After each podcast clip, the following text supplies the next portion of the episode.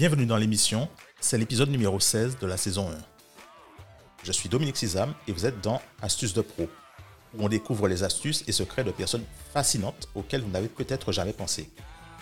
Parfois, nous avons des discussions avec des scientifiques, des entrepreneurs, des psychologues, des sportifs, des artistes. Chaque épisode vous apporte une astuce pratique que vous pouvez utiliser pour mieux tirer parti de la société qui vous entoure, devenir un meilleur penseur et améliorer votre situation professionnelle et personnelle. Aujourd'hui, on va parler de perfectionnisme. Si vous êtes nouveau dans l'émission ou que vous voulez en parler avec vos amis, et merci beaucoup de le faire, il suffit de vous rendre sur podcast au singulier .bischool.fr slash listen ou de jeter un coup d'œil sur votre application podcast préférée pour commencer.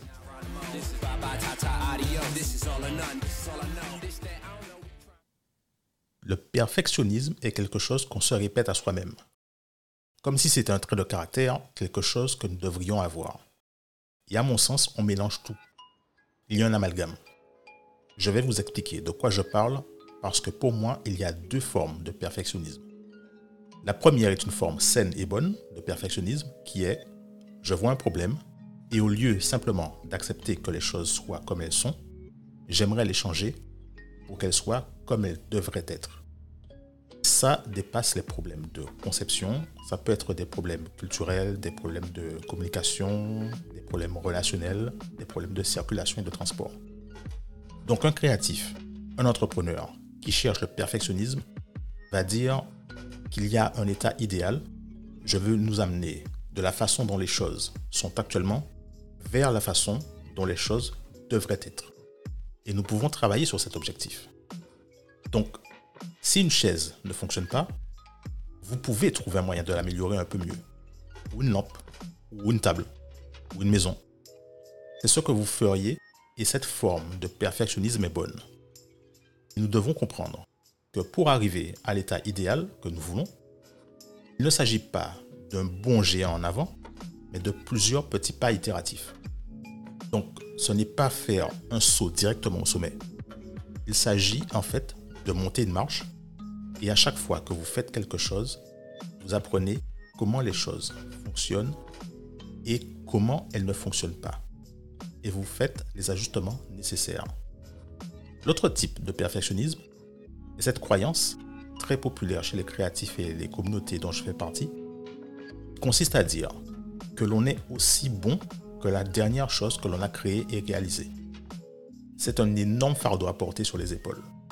Ça voudrait dire que à chaque fois qu'on réussit dans un domaine, on ne peut pas prendre une autre direction, on ne peut pas essayer d'autre chose. On ne peut pas sortir du moule parce que, devinez quoi, il y a une forte probabilité que lorsqu'on fait quelque chose de nouveau, on échoue. Il n'est pas réaliste de se lancer dans quelque chose de nouveau et de s'attendre à être le meilleur.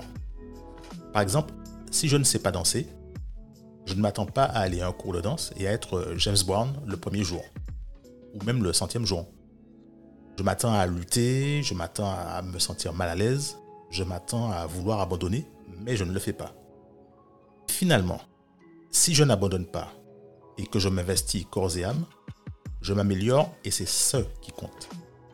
Donc, quand on dit qu'on est aussi bon que la dernière chose qu'on a réalisée, c'est quelque chose d'extrêmement nuisible à penser et à répéter aux autres.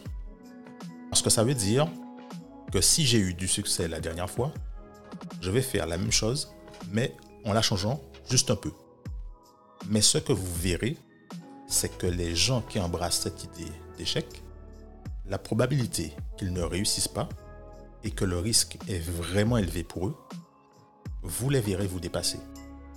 Puis, quelques trimestres quelques années et peut-être une décennie plus tard, vous réaliserez que vous n'avez pas beaucoup progressé. Mais vous aimez toujours les mêmes choses que vous aimiez quand vous aviez 10 ans. Vous demanderez ce qui est arrivé à votre vie et à votre carrière parce que vous êtes coincé. Et vous êtes coincé parce que si vous, parce que si vous essayez de vous écarter d'une norme, de ce que vous considérez comme euh, votre zone, votre limite de sécurité, alors vous pourriez échouer et voir à quel point cette idée est nuisible. Et malheureusement, ça, c'est le monstre de la perfection dont souffrent la plupart des créatifs. Pas la première forme, mais la seconde. Eh bien, c'est la fin de l'épisode d'aujourd'hui. J'espère que vous avez appris des choses sur comment changer votre mindset concernant le perfectionnisme.